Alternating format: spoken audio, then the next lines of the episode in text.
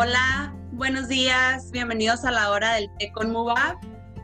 En el episodio de hoy eh, invitamos a una persona muy especial que estamos muy entusiasmados de tenerlo aquí con nosotros, eh, ya que él eh, tiene mucha experiencia, ahorita les va a contar Selene, sobre su experiencia en emprendimiento.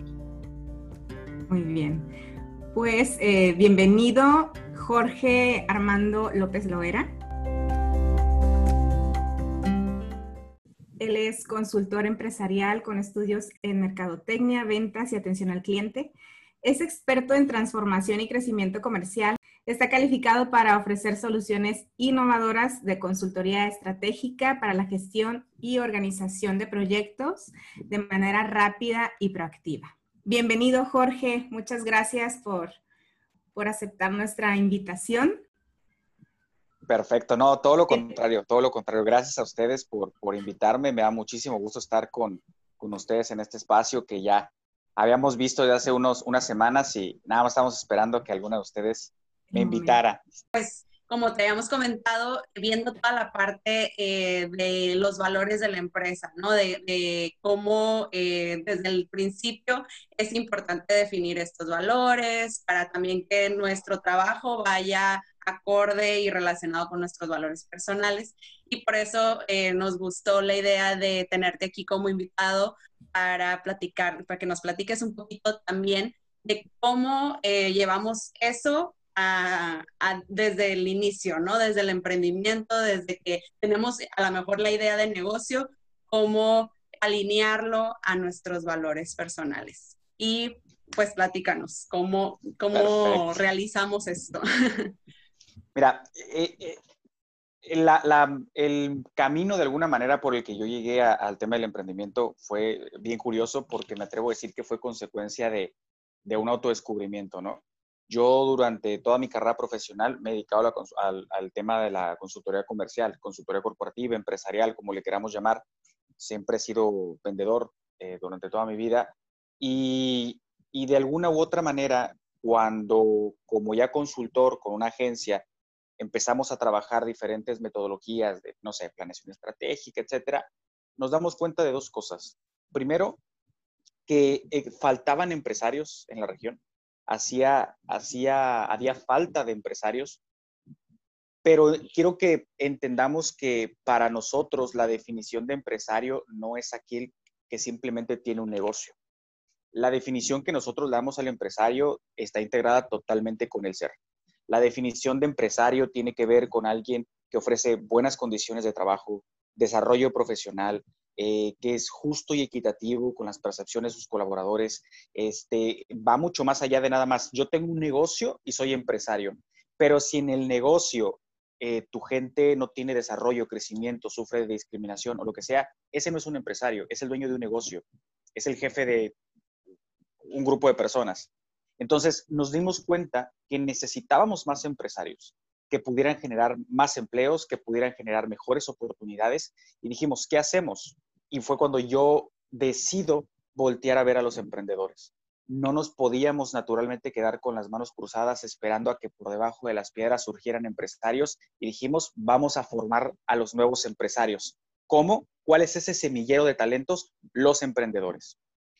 Tengo, de hecho, una de las pláticas o conferencias que manejo es de emprendedor a empresario. Bueno, en este caso fue de emprendedora a empresario para el grupo de Erika Castillo, donde básicamente trata de ello. ¿Cuál es el proceso natural para dejar de ser emprendedor y volverte un empresario? Nosotros decíamos a los emprendedores que muchos de ellos dicen, llevo 15 años siendo emprendedor y me siento súper contento. 15 años de experiencia, hay una diferencia entre la experiencia y el estancamiento. 15 años haciendo lo mismo no es experiencia, es estancamiento. Entonces le decíamos al emprendedor o le decimos, tu primer objetivo es dejar de ser emprendedor. Ese debe ser tu meta. No durar en la línea de tiempo siendo emprendedor. Tu objetivo primordial es volverte empresario. ¿Cuándo te vuelves empresario o qué conecta el emprendimiento con el empresario? El ser. Después de probar, hemos probado eh, metodologías, diferentes matrices de análisis, todas las palabras más complejas que te puedas imaginar. Y al final, lo que marca verdaderamente la pauta de crecimiento son los valores. La gente le toma muy poca importancia a cuánto impactan los valores en, los negocios, a cuánto impactan los negocios dentro de las, eh, los equipos de trabajo, pero me atrevo a decir que el 80% de, si no es que más, del crecimiento empresarial, del crecimiento comercial, depende de los valores. E inclusive está como una premisa de la planeación estratégica. La planeación estratégica dice que del 90 por, del 100% de las, de las eh, perdón, el, el 70% del valor de una empresa es cualitativo. Y ese 70% cualitativo es eh, la reputación de la marca. Y la reputación de la marca solo se construye a través de los valores. A través de los valores. Exacto. Entonces, adelante.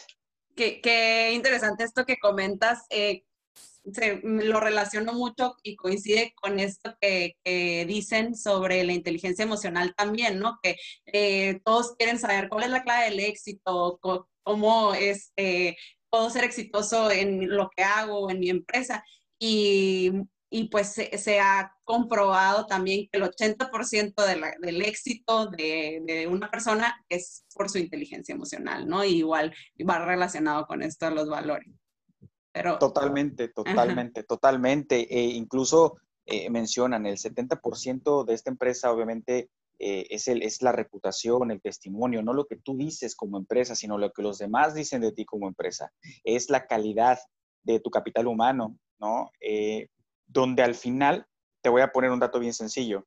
Ahorita, en el tema de todo lo que ha sucedido con pandemia y COVID, se hizo un estudio y el 65% de los consumidores están dispuestos y estuvieron dispuestos a hacer un esfuerzo adicional por seguir consumiendo aquellas marcas de productos o servicios de su, ahora sí que de los que tenían de alguna manera eh, fidelización.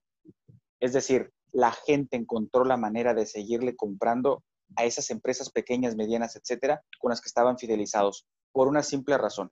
Cuando integras en una empresa los valores, la marca se humaniza. Sí, y, y que ¿qué es lo primero que compra una persona? La gente compra gente, es una premisa de la venta. La gente compra gente. Entonces imagínate gente sin trabajo, gente con naturalmente situaciones de estrés, de crisis, y siete de cada diez dijeron, pues no le puedo dejar de comprar a eh, la señora de la tiendita, no le voy a dejar de comprar al puesto de, de taquitos de birria, por decirlo algo mucho más coloquial, hasta otro tipo de productos, ¿no? Porque buscamos humanizar la marca. Y la diferencia entre un, chatbot, por ejemplo, la diferencia entre un servicio mecánico de, respuesta es eso, la humanización, la personalización. Entonces, desafortunadamente es algo que se subestima muchísimo, les decía hace un momento, pero nos dimos cuenta que no podemos nosotros desarrollar a un profesionista, empresario o emprendedor de manera funcional e integral sin la integración de los valores porque de lo contrario, lo que vamos a, entregarle a la sociedad es un excelente vendedor de malas prácticas. No. Entonces, creo que es una súper oportunidad ahorita abordar el tema porque obviamente las necesidades de consumo, el mundo cambió 360 grados y el mundo tiene que cambiar a través de una plataforma sólida de valores funcionales. Jorge, me llama la atención esto que dices, ¿no? Emprender desde el ser, ¿no? Dejar de ser eh, emprendedor para ser empresario, ¿no? Dejar como avanzar, crecer. Em, ¿Qué implicaría entonces como emprender desde, desde el ser o, qué características podrías eh, compartirnos, ¿no? ¿Qué, ¿Qué, significa este emprendimiento desde el ser? Fíjate, ahí es donde, donde yo de alguna manera hilo mi historia de emprendimiento, porque en mi caso no me veo trabajando en un lugar formal. Yo siempre he sido emprendedor y, eso me ha llevado a entenderlo desde el testimonio, ¿no? Hay gente que dice, yo la verdad me da pavor emprender, a mí me da pavor tener un empleo. Fíjate qué curioso, me da pavor estar cada viernes esperando una nómina, pavor. O sea, yo quiero cobrar un martes, un miércoles, un jueves, un domingo, mientras estoy dormido. Me explico, para mí el emprendimiento eh, es un tema de plenitud, ¿no? Mm, fue un, fue un tema de introspección porque te das cuenta que sin importar lo hábil que seas, lo bien relacionado que estés, eh, no sé, las tablas, las metodologías, los estudios, te encuentras emprendedores, lo voy a decir así en cuestiones romántico, de buen corazón, que por eso son más exitosos. Porque naturalmente, y digo, es algo que es una realidad, eh, atraemos lo que somos y la prosperidad y la abundancia busca ese tipo de personas. ¿sí? Lo que buscas te está buscando a ti también. Y esa es una realidad. Y yo he tenido, eh, digo, clientes que no tienen estudios y son sumamente sabios y sumamente prósperos. Ahora, ¿qué implica emprender desde el ser y por qué la propuesta de este tema? Eh, el emprendimiento, hablando de nuestra sociedad, está muy orientado, eh, está muy eh, estigmatizado de varias cuestiones. Primera, el emprendimiento como nosotros lo conocemos y lo valoramos generalmente es el que surge de la necesidad, es el que surge del drama, es el que surge de la crisis. Generalmente quien emprende es porque se quedó sin chamba, porque tuvo una situación de, en su vida triste o lo que sea, porque dijo, pues tengo que, pues, no sé, un emprendimiento que surge de algo no necesariamente positivo. No digo que esté mal, ¿eh? No digo que esté mal, pero es como empezar con el pie izquierdo, a contracorriente. A mí me han preguntado, ¿cuándo es el mejor momento para emprender? Yo tengo dos respuestas. La primera es desde ayer, porque no hay momento para emprender. Y la segunda es cuando seas el mejor ser humano que puedas ofrecer a la sociedad. ¿Por qué? Cuando yo decidí emprender fue en el mejor momento de mi vida. Fue mi mejor momento personal y profesional. Y todo el mundo me lo criticó. Oye, pero si estás ganando tanto, ¿por qué te vas a ir? Si eres gerente de este proyecto, ¿por qué te vas a ir? Por eso le digo. Porque si me voy ganando 10 pesos, me voy a ir a emprender aspirando a 8, 9 o mínimo los 10. Pero si me voy ganando 100 pesos, ¿a qué le voy a aspirar? A los mismos 100. Por lo tanto, mis esfuerzos, mis hábitos, mi disciplina van a estar orientados a buscar 100 pesos y no los 10 y no 10. Por eso los emprendimientos surgen de una necesidad o de un, eh, vamos a llamarlo así, de un victimismo pobrecito, tuvo que poner un puesto de tacos porque perdió su empleo. ¿Cuál pobrecito? ¿Cuál pobrecito? El 72%, el 75% del Producto Interno Bruto viene del emprendimiento. El 72% del empleo actualmente viene de las empresas familiares. El 45% de la economía en la mayoría de los estados viene de este tipo de negocios. Pero decimos, vemos el emprendimiento así. Entonces, cuando yo tomo esta decisión, que fue sumamente difícil, por lo mismo, claro que te hace ruido. Yo padre de familia, bueno, llevo muchos años siendo padre de familia, padre de familia, este, eh, estaba estudiando una carrera, profesionista, me dijeron, estás cometiendo un error. Y yo no, creo que, creo, que es, creo que es cuando Jorge puede ofrecer lo mejor de sí al mundo del emprendimiento. Y afortunadamente resultó, no me equivoqué, porque mis aspiraciones eran completamente diferentes. ¿sí? Entonces, no salí yo a ver qué me ofrecía el emprendimiento. Salí yo a ofrecerle todo al emprendimiento. ¿Sale? Entonces, de ahí empezó. Sí, eh, fíjate que he observado cómo esto del emprendimiento en las recientes generaciones se ha, pues se ha priorizado más, ¿no? Eh, como que generaciones anteriores eh, valoraban más el tener un empleo seguro, ¿no?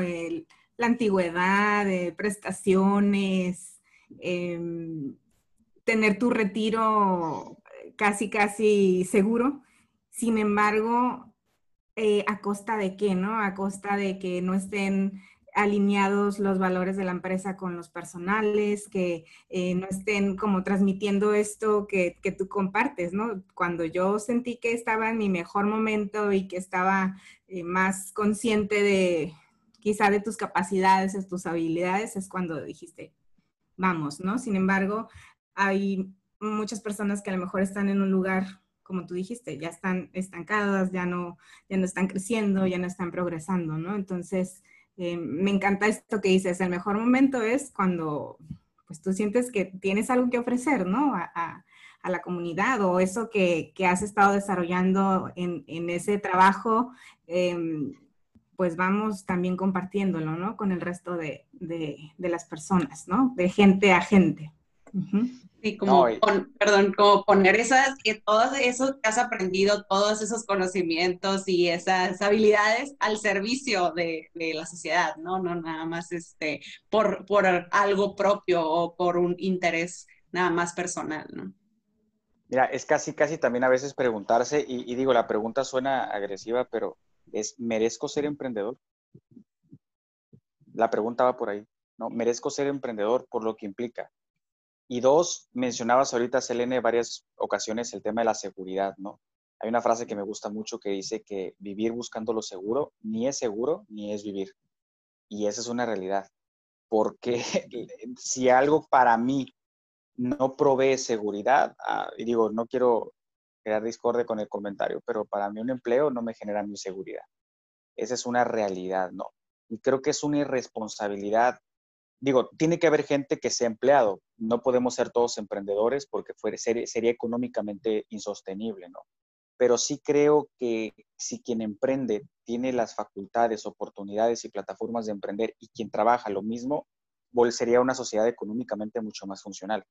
Yo siempre he pensado y he comentado que para mí el emprendimiento es el vehículo más seguro para la prosperidad económica, personal, profesional y espiritual. Y me dicen, ¿por qué espiritual? Sí, por, por lo mismo. Emprender bien requiere forzosamente de valores, requiere forzosamente de humildad, de autodescubrimiento, requiere forzosamente de verdaderamente volverte muy humano y muy empático con las necesidades de los demás. Profesional, naturalmente y educativa, eh, está demostrado, está estudios como el Monitor Global de Emprendimiento, que es el estudio más antiguo y más grande a nivel mundial, evalúa 75 economías eh, mundiales, que las sociedades donde se emprende de manera más funcional tienen los mejores índices de índices, perdón, más bajos de analfabetismo, de deserción escolar, de delincuencia, de violencia. ¿Por qué? Porque obviamente emprender bien implica cultivarse y educarse. Por consecuencia, disminuyen este tipo de elementos. Porque naturalmente, eh, cuando hay prosperidad en un lugar, sabemos que buena parte de los problemas de un hogar tiene que ver directamente con la prosperidad, la deserción, cuánta cosa. El emprendimiento para mí es una vacuna social. Cuando está plasmada así en el ser, en el saber hacer y en el saber, ¿no? En ese complemento. Pero la, el pináculo de esto definitivamente es el ser, definitivamente es el ser. Y aquí en México escucho mucho que si una persona dice una historia a lo mejor como la mía, porque yo no emprendí por consecuencia de una crisis, dicen, ah, pues está bien, ¿no? Y si otra persona llega y dice, fíjate que se me quemó la casa, me, eh, se me perdieron dos gatos, me robaron los primeros mazapanes que compré en el semáforo y emprendí. Es como que, venga, o sea, cumple con la historia dramática de emprendimiento, es un gallo, ¿no? Como que nos encanta el drama, la telenovela. Claro, claro, Y yo así de que, pero yo le eché muchas ganas y estudié para ser emprendedor para ustedes y, y saqué lo mejor de mí. Sí, no, pero es que el otro perdió un gato. O sea, el otro perdió un gato, ¿no? le robaron los mazapanes, claro, le robaron los mazapanes, o sea, qué poco corazón. Se vale, ¿eh? ninguna historia es más valiosa que otra, pero entendamos, ¿qué ofrecemos? Porque aquí entonces tendremos que hablar del concepto del emprendimiento. El concepto del emprendimiento de entrada es está totalmente orientado y relacionado al servicio. El emprendimiento lo que busca por encima de solucionar una necesidad o una problemática es mejorar la calidad de vida de quien te consume. ¿Por qué? ¿Qué diferencia hay entre emprender con valores y emprender sin valores? Emprender sin valores es yo tengo un producto y lo quiero vender a como de lugar que me lo compren al doble, al triple, mal hecho, bien hecho, etcétera, porque ocupo dinero. Emprender desde el ser implica pensar qué problemática tiene mi comunidad, de qué manera soluciono o mejoro la calidad de vida de lo que me rodean y el dinero viene por consecuencia. No hay que preocuparse por la lana. Si se resuelven esas dos cosas, no hay que preocuparse por la lana, porque se da. ¿Sí? Al final, el, el, la empresa, el emprendedor, etcétera, necesita y debe de estar orientado a las relaciones a largo plazo. Y el emprendimiento fallido no te las da. Yo he hecho abiertamente la invitación si no lo vas a hacer así, te pido por favor que no lo hagas. No lo hagas. ¿Por qué? Dato importante que tiene que ver igual con los valores y las emociones. El 65% de las personas que no están emprendiendo y quieren hacerlo, no lo hacen por miedo. Y el miedo que sienten para no hacerlo es voltear a su alrededor y ver 8 de cada 10 emprendimientos fallidos. Entonces, imagínate, por miedo la gente no emprende, por miedo al fracaso de otras personas. Entonces se vuelve algo súper contagioso, se vuelve algo súper contagioso, se vuelve algo cancerígeno. Como decía, ¿no? Atraer como somos lo que atraemos en lo que estamos pensando, ¿no? Entonces, si estamos con, con la mirada en esa carencia o en ese fracaso, eh, valga, valga aquí la, mención, ¿no? Retomando esta parte de la inteligencia emocional, eh, tus pensamientos van a generar ese, ese estado o esas emociones y pues obviamente el resultado va, a ser por ende ese fracaso, ¿no? Que tú estás eh, pensando o atrayendo o con el mismo miedo eh, se va a presentar así, ¿no? Si pasa por tu mente, pasa por tu vida. Tal cual. Entonces, yo, yo me, he encontrado muchísimos casos de emprendimiento eh, súper, digo, hasta cierto punto incluso eh, conmovedores, ¿no? Sobre cómo a, a, raíz de un sentimiento noble, de un sentimiento genuino, se decidió emprender. Realmente hay muchos emprendimientos que ven que el emprendimiento como una manera de satisfacer necesidades propias de manera rápida, ¿no? Si en mi casa se gastan 40 pesos, yo con que saque los 40 pesos. Como no hay valores de base, mm, empezando por la autoestima, ¿eh? La realidad de las cosas es que la autoestima y la autovaloración es uno de los valores que más se carece en el emprendimiento. Porque quien emprende generalmente lo hace y dice, bueno, yo trabajaba y ganaba 20 pesos. Voy a buscar un emprendimiento que me dé los mismos 20 y mi calidad de vida no mejora. No siento que mi negocio quiera, tenga que crecer o merezca crecer. Entonces, eso es súper peligroso porque seguimos estando siendo microemprendedores y naturalmente en ese nivel el riesgo o la tasa de fracaso es muchísimo mayor, muchísimo mayor. Entonces, no sé, digo, o sea, te, lo pongo de una manera diferente. En los últimos 10 años eh, existen más plataformas que nunca para el emprendedor. México ah, es la mejor, eh, es la economía a nivel mundial, eh, bueno, es la, es, la única economía a nivel mundial donde las mujeres son punta de lanza en el emprendimiento. Solamente en México. ¿eh? No, es una chulada, es una chulada. Y si, quien ha visto otros, otros de mis, de mis, de mis, de mis conferencias, yo siempre he dicho, el emprendimiento necesita a la mujer, no la mujer al emprendimiento. El emprendimiento necesita a la mujer. Ah, porque la mujer viene orientada, claro, porque la mujer viene con esa parte de valores. No es que los hombres no los tengamos, pero son más, al ser naturalmente un ser más emocional, más de sentir, naturalmente es más empático, es más noble y tiene ese tipo de cuestiones. Y la realidad es que eso ha conseguido que México sea la única economía formal donde la mujer tiene, es más innovadora y tiene mejor tasa de éxito en el emprendimiento. Entonces, este, este, este estudio que les estoy mencionando dice que México es la segunda economía, es la, es la economía en América Latina más funcional para emprender, incluso por potencias encima de Brasil. Somos una potencia de emprendimiento. Hay cada vez más plataformas, hay cada vez más, y este es un, ese es un dato del Banco Mundial y del Monitor Global de Emprendimiento, que aquí, por ejemplo, en México está con Colef, con Tec de Monterrey, etcétera, etcétera. Entonces, eh, México es una de las mejores plataformas de emprendimiento. Uno de, las, de los rubros en donde mejor está calificado es infraestructura pública, con 8 de 10 puntos, lo que permite la movilidad y obviamente que, prospere que sea próspero el comercio. Y a pesar de eso, en los últimos 10 años, la tasa de fracaso sigue siendo lo mismo. ¿Por qué si la plataforma, si la economía, por qué si todas las condiciones de macroentorno, vamos a llamarle así, han mejorado tanto, por qué siguen fracasando? Porque no se le está poniendo atención. Atención. Por eso. Y vamos a tener a lo mejor mañana escuelas, universidades de emprendimiento. Eh, INADEM va a volver a surgir a lo mejor con otro nombre, a dar el doble de préstamos con más facilidades, foros como este, el tema de la tecnología que facilita tanto el comercio. Pero el problema no es el vehículo, ¿no? El problema es el piloto. Totalmente. De acuerdo. con eso. Y hablando de eso, de, que, bueno que lo mencionas, esto de, México, ¿no? Y de, las oportunidades que hay para el emprendimiento. ¿Cómo has visto tú ahorita también la situación, en la situación en la que estamos, con la crisis que hemos estado viviendo, el panorama eh, para los emprendedores? ¿Cómo, ha sido para ti eh, desde tu punto de vista, no? Mira, desde, mi punto de vista, yo no he dejado de trabajar, no he dejado de hacer. Para mí, todo ha seguido hasta cierto punto igual por una sencilla razón. Y le llamo las crisis de mi vida, ¿no?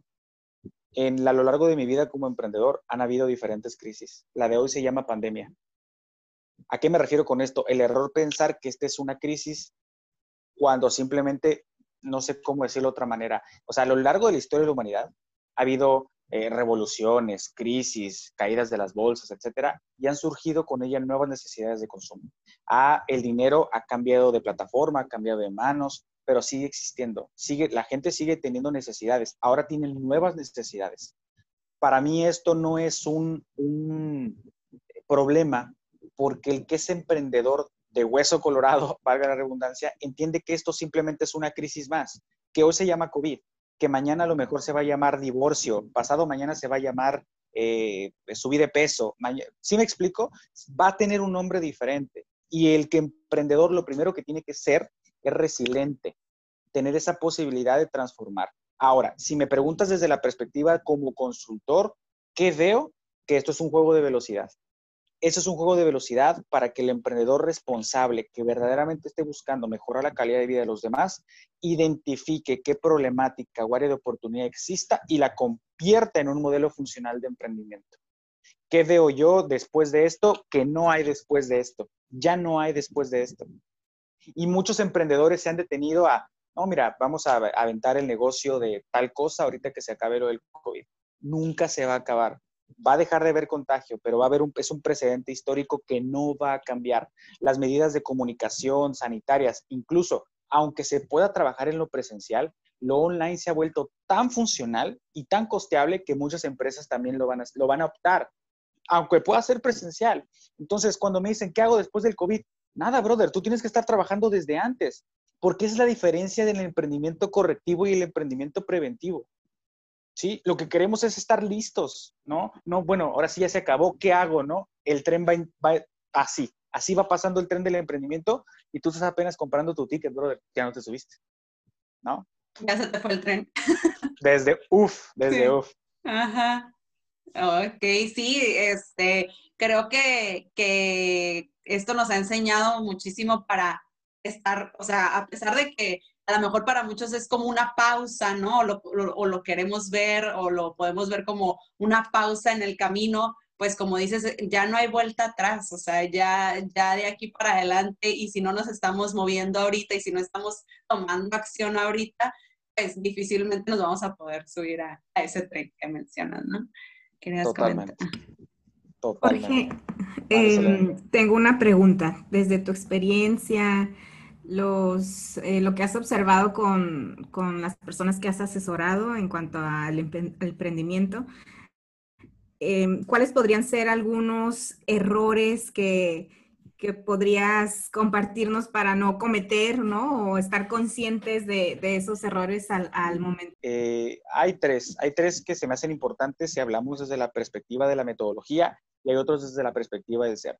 Desde la metodología para pronto son tres. El primero, la construcción de la idea. La construcción de la idea es generalmente, obviamente es el arranque del emprendimiento y la construcción de la idea tiene que estar orientado a responder dos cosas. Mi proyecto resuelve un problema real y cómo mejora la calidad de vida de alguien más.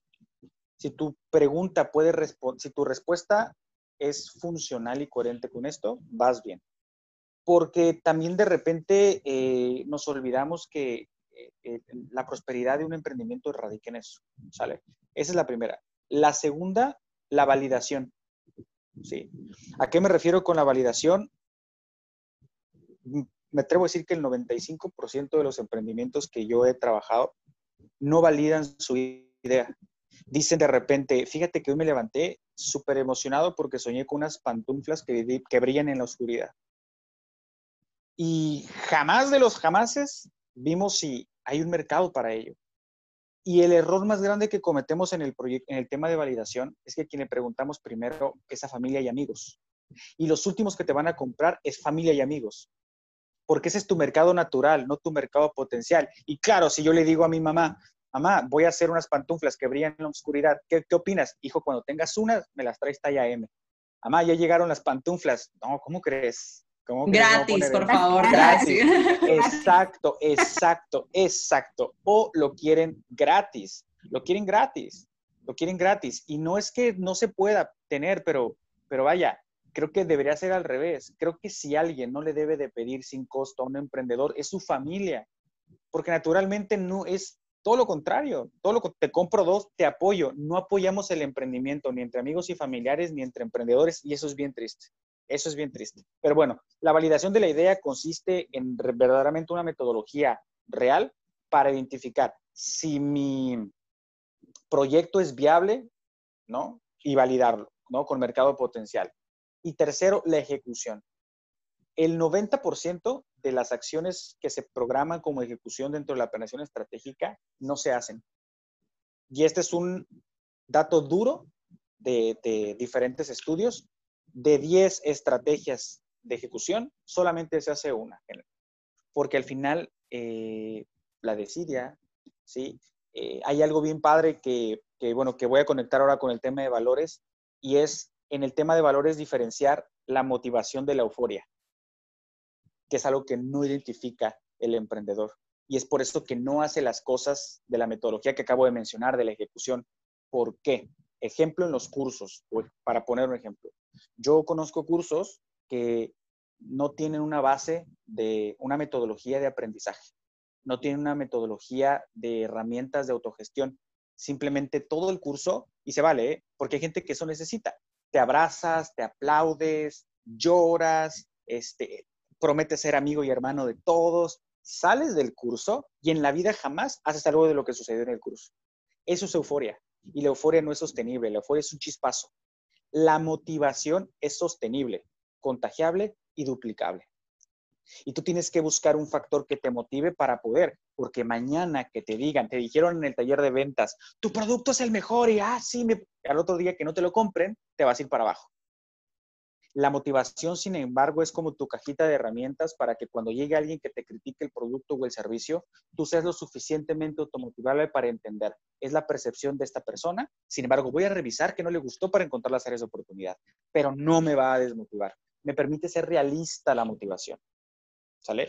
Segunda, aparte de la motivación, creo que tiene que ver mucho con el tema de, de la honestidad. Creo que el emprendimiento requiere de mucha transparencia, de mucha honestidad. El emprendimiento, desafortunadamente, como en todos lados, pero el emprendimiento permite mucha mala práctica y la gente se da cuenta.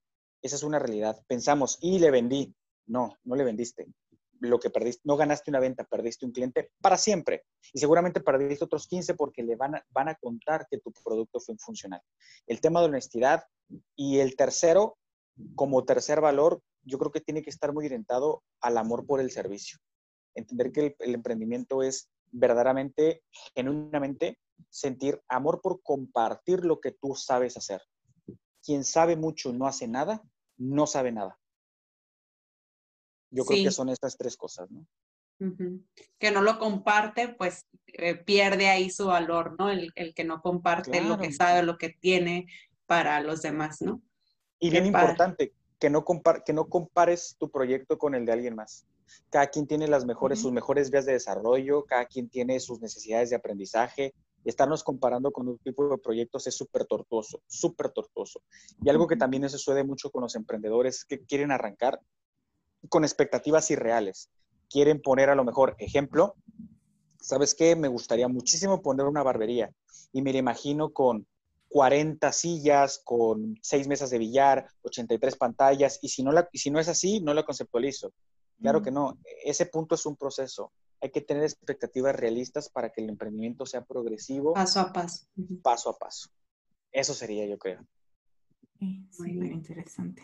No, pues ya, ya nos diste más claridad, ¿no? En cuanto al momento de emprender, ¿no? Que, en qué estar alerta, en qué estar atento. Y esto que comentas de, de la motivación, como es muy importante, ¿no? Como identificar qué me mueve a mí o sea, ¿qué es lo que, eso que quiero compartir, ese, ese servicio, eso que quiero dar? Em, es lo que me va a mover a buscar los recursos, a buscar este, las maneras, la estrategia, partiendo de, de eso, ¿no? Que, que, me mueve, de mi objetivo. Totalmente, totalmente, totalmente. Muy bien, pues muchísimas gracias, Jorge. Por último, eh, nos gustaría saber qué, con qué nos dejas, ¿no? qué, o tip o qué recomendación les puedes dar a, los emprendedores, a los que están buscando ahorita también en esta, en esta nueva normalidad, emprender desde el ser? Mira, yo eh, te lo voy a decir desde la perspectiva metodológica y la perspectiva del ser. Desde la metodológica, creo que ahorita el futuro del emprendimiento radica en la intermediación. Radica en la intermediación y en el uso funcional de plataformas digitales. Creo que ahí está. Ejemplo de intermediación, Airbnb facturó más que eh, Hilton el año pasado y no tiene un solo inmueble. Eso es intermediación. ¿Sale? Y desde la parte del ser, te lo voy a dejar el, el mejor consejo yo creo que pudiera dar tiene que ver con una anécdota cortita que a mí me, hizo mucho ruido. Eh, hace, hace muchos años en Estados Unidos sentenciaron a un hombre a cadena perpetua por, por, por varios homicidios, ¿no? Este, este caballero tenía eh, dos hijos gemelos que a muy temprana edad pues, los dejó porque terminó en la cárcel y pues los niños naturalmente crecen en un ambiente pues de estigma, de violencia, sin su padre, etcétera, ¿no?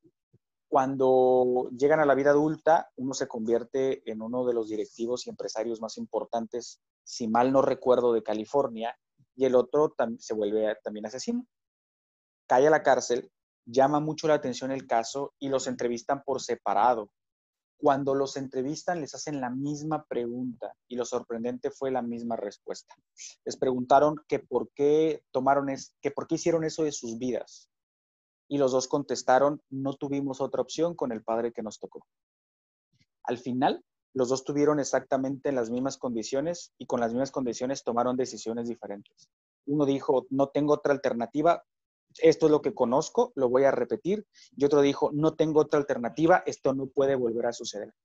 Dicho de esa manera, cada situación tiene una contraparte, tiene una oportunidad de volverlo una, una crisis o volverlo una oportunidad todo, todo, y lo dice la ley de la polaridad, como es blanco, es negro, caliente, frío, arriba, abajo, es una elección. Y yo creo que el emprendimiento requiere de eso, de una elección y de entender que cada situación, por más compleja que sea dentro del emprendimiento, tiene la posibilidad de convertirse en un proceso de transformación. Eso sería. Muchísimas gracias.